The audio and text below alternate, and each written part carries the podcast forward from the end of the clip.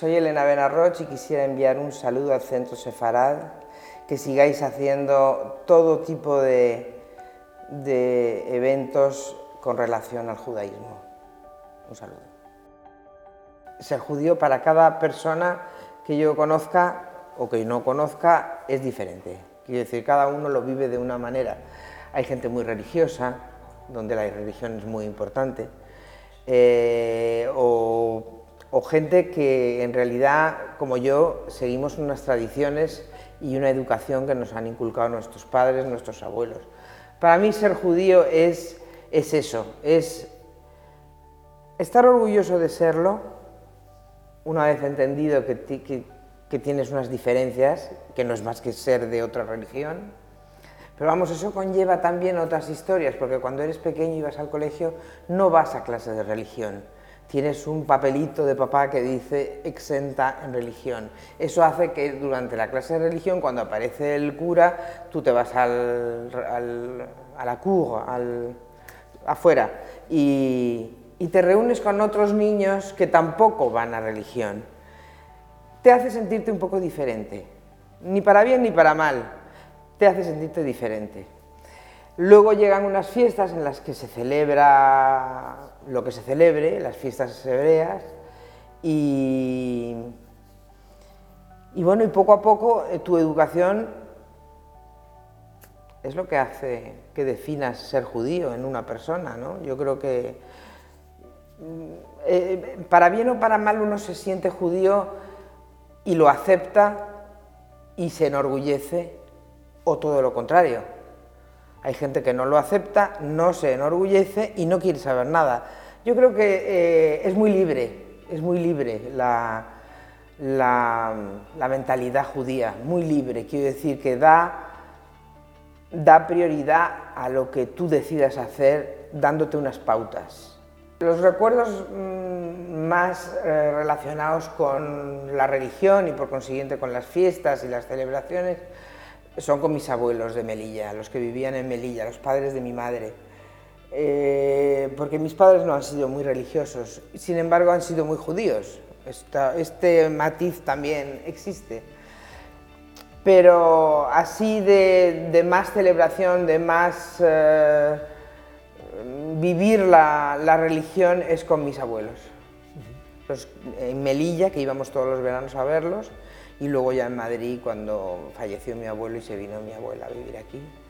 Y, es con la que más, pues porque te digo la tradición, porque, porque celebras fiestas, eh, el celebrar fiestas quiere decir que preguntas por qué es esta fiesta, te lo cuentan, toda esta historia hace que, que lo celebres más, que, que te creas más formar parte de esta familia judía y al final que decidas tú lo que quieres hacer. No, Tánger eh, ahora mismo me gusta, quiero decir, ahora hace 20 años empecé a ir, me llevó Felipe González, que es el que se empeñó en que yo volviese, porque no decía que no puede ser que naciera en Tánger y que no hubiese vuelto. Bueno, pues me llevó y se lo agradecí mucho, se lo agradezco mucho porque me descubrió mi ciudad, también es verdad que Tánger, eh, el rey actual de Marruecos, lo ha mejorado muchísimo, quiero que la ciudad está espléndida eh, y es muy divertido. Y, la verdad es que el primer viaje que hice, mm, recorrí mi casa, la farmacia de mi padre, en fin, todos los, el paseo típico que hacemos todos los que volvemos, pero además luego ya he ido todos los años y todos los años me divierte pasearme, me divierte ver a Mohamed, el de enfrente del Minsa que vende y no sé qué. O sea, sigo paseándome y haciéndome los, el, tour de, mis tiendas y de mis sitios. Mm, no, yo creo que en España lo que hay es mucha ignorancia, aún. Eh, el antisemitismo es internacional, eso te lo vas a encontrar en todas partes, lamentablemente está. En España hay mucha más ignorancia, o sea, yo hace muy poco, vamos, hace un mes, todavía escuché la palabra perro judío. Todavía, hace un mes. mm, de parte de una persona educada. De manera que no lo dijo con mala intención, quiero decir, digo esto para, para porque, porque es ignorancia, básicamente. Y creo que no, de hecho también me tropiezo con mucha gente que la, por su físico y por su manera de ser y por su apellido y por de dónde viene, tú sabes que es judía. De tercera generación, pero lo es. Y ella no lo sabe. Ni sabe lo que quiere decir, ni sabe de dónde viene, ni sabe cómo era su abuelo. Quiero decir que en España hay ignorancia. Antisemitismo también, y hay, pero eso es más internacional. No lo sé, ¿de qué me siento más orgullosa? Mm, de haber conseguido lo que he conseguido mm, a nivel personal, es decir, tener un, negocio que ha funcionado, tener, haber conocido a gente muy interesante gracias a ese negocio, eh, haber hecho cosas interesantes, pues sí, porque transformé un mundo que estaba obsoleto, lo transformé y hice algo nuevo el mundo de las pieles era una cosa completamente pasada de moda y obsoleto. Y lo transformé, entonces eso sí me enorgullece, evidentemente.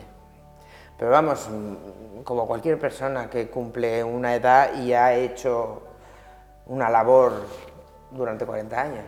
empezando, cualquier persona que esté empezando es que eh, no piensen que esto se consigue en cinco minutos.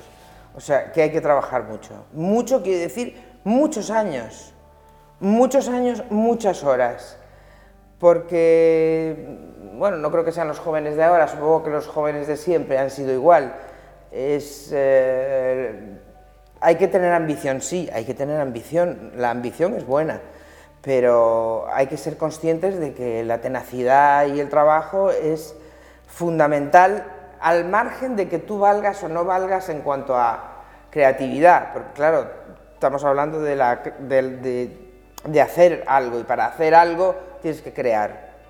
Pero si tú tienes esa creatividad, tienes que eh, juntarla al trabajo. Hay que trabajar mucho.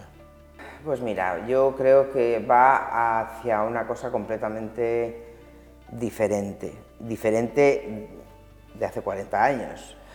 Eh, ahora mismo la gente no gasta dinero en ropa, no gasta dinero, quiero decir, eh, eh, es Zara, es Uniqlo, es H&M, entonces, bueno, no sé si quieres que de marcas, pero son, son marcas globales que están en todo el mundo y que básicamente son baratas baratas y buenas, porque no es que eh, hace, hace 40 años barato equivalía a malo y feo, ahora no, ahora barato es bonito y barato es bueno, entonces claro,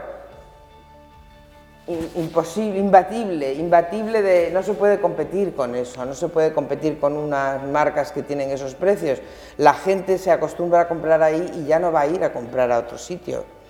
Hay una minoría, evidentemente, que todavía va a comprar en, las grandes firmas, pero yo lo veo muy, muy difícil que, que las grandes firmas de moda caras, digamos, de lujo, sobrevivan. Lo veo muy complicado.